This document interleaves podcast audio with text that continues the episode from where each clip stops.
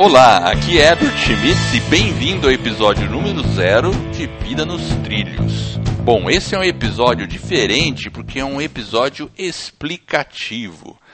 Jefferson, você está aí comigo? Sim, estou aqui. Perfeito. Então vamos lá, Jefferson, explica um pouco para o pessoal é, o que, que é o podcast e, e os motivos que você decidiu iniciar um podcast junto comigo. Bom, esse aí surgiu de algumas conversas que a gente teve, né? Quando eu comecei o blog lá que você me ajudou. E a gente tinha o blog falando um pouquinho sobre desenvolvimento pessoal, você trabalhando aí no seu blog, trabalhando no meu, mas sempre ficou aquela questão de talvez a gente desenvolver um trabalho em conjunto. E aí, mesmo a essa distância que a gente está, você fez o desafio aí de lançar um podcast. E eu, sem pensar muito, aceitei. Estou muito feliz por estar tá começando. E vamos dar continuidade aí no, no trabalho e fazer esse podcast aí. O objetivo dele é, é, é ser um, um local de prover conteúdo para as pessoas sobre desenvolvimento. A gente quer sobre vários aspectos, falar sobre vários aspectos da nossa vida, a parte de propósito, trabalho, bem-estar, né, relacionamento, cultura, enfim, a gente quer falar um pouquinho sobre desenvolvimento pessoal. E a ideia é a gente talvez fazer algumas reflexões, bater um papo com os nossos ouvintes, colocar ações que estimulem as pessoas né, a encontrar um maior equilíbrio na vida. A gente, o próprio nome do, do episódio aí do, do nosso podcast é Vida nos Trilhos. Então é a gente tentar colocar a nossa vida nos trilhos. É, assim, são temas que a gente vai estar tá procurando despertar as pessoas a curiosidade, enfim, são, esse é um pouco da nossa proposta. O que, é. que você acha por aí, né? É, exatamente. Eu, quando eu, quando eu convidei você para fazer o podcast, eu já tinha lá, né? Eu já tinha falado algumas vezes sobre isso. E, e aí, ano passado, acho que eu já não estava mais me contendo. E o, e o grande motivo de eu ter, de, ter feito o convite e decidido fazer o podcast é porque eu sou um grande consumidor de podcast. E eu, você também, né, Jefferson? E a gente consome um monte de podcast. E a gente consome muita coisa lá de fora e lá dos Estados Unidos principalmente, que eles estão um pouco mais na frente. E às vezes eu escuto coisas, eu falo, meu Deus do céu, isso aqui eu tinha que falar para as pessoas. Nossa, esse assunto aqui foi fantástico, as pessoas têm que ter conhecimento disso. E aí eu vejo a ausência no Brasil de podcast. Tem vários podcasts bons já no Brasil, mas não no formato que a gente está fazendo. E aí eu, eu fiquei pensando, puxa vida, como seria bom é, eu poder pegar o que, o que a gente está aprendendo, o que eu estou aprendendo e divulgar para as pessoas aqui no Brasil, principalmente para aquelas que não têm ou têm alguma dificuldade de entender um idioma de inglês. Então a gente pode pegar coisa top, coisa novidade que está acontecendo agora nos Estados Unidos e transformar isso num conteúdo acessível para os milhões de brasileiros que estão aí, né, com sede de melhorar a sua vida e que estão querendo pôr a vida nos trilhos, né? Porque esse, esse, afinal de contas, é o propósito. É como, sabe quando você descobre aquela novidade e você quer contar para os seus amigos? É mais ou menos assim que eu me sentia ao ouvir podcast e eu me sinto ouvindo podcast, lendo. É, eu sinto às vezes, putz, eu li isso aqui, eu preciso contar para as pessoas. E eu conto de fato para um amigo aqui, para um amigo ali, vou contando. Só que o podcast é uma forma de fazer isso de forma muito mais abrangente. Então esse foi o principal motivo que eu decidi começar isso aqui, aquela vontade assim insustentável de querer transmitir as coisas e, e falar e discutir esse assunto que é muito muito agradável. Sim.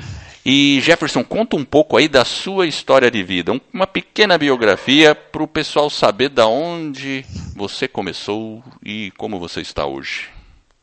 Bom, falando rapidamente, eu comecei a trabalhar como menor aprendiz né, na indústria e entrei lá como um jovenzinho com 14 anos. Antes eu já tinha feito alguns trabalhos no comércio, enfim. E aí eu comecei bem cedo, depois fui de como jovem aprendiz, fiz estágio, depois eu fui efetivado, trabalhei como técnico de processos, entrei bastante no mundo aí bem focado na indústria, no mundo da engenharia, sempre trabalhando mais focado na engenharia e na indústria, e agora um pouco mais recente, trabalhando bastante com, com a questão de fábrica, e eu acho que foi um pouco disso aí. É, minha formação acadêmica é, eu fiz administração, fiz uma pós também em engenharia de produção, enfim. Eu acho que é um pouco, é um pouco, essa aqui é um pouco da minha história. E a sua? Bacana. Como é que é? Então, só vendo, você começou lá como jovem aprendiz e hoje você é um gestor, correto? Sim, hoje eu você sou é um, gestor. gestor. Perfeito. Exato. Bacana. Então, eu, eu começando lá atrás, né? Eu, eu sou gringo, né? Às vezes você me chama de gringo, né? E eu sou gringo. Eu nasci nos Estados Unidos e vim para o Brasil quando eu tinha 3 anos de idade. E lá na adolescência, é, cresci num ambiente bem brasileiro, porque minha mãe é brasileira, meu pai que era americano, e eu já me interessei por eletrônica. Esse foi o meu primeiro, meu, minha primeira paixão. Então eu adorava estourar as coisas em casa, desmontar, fazer. É, eu adorava essas coisas. E aí eu decidi fazer técnico em eletrônica uh, e posteriormente engenharia eletrônica.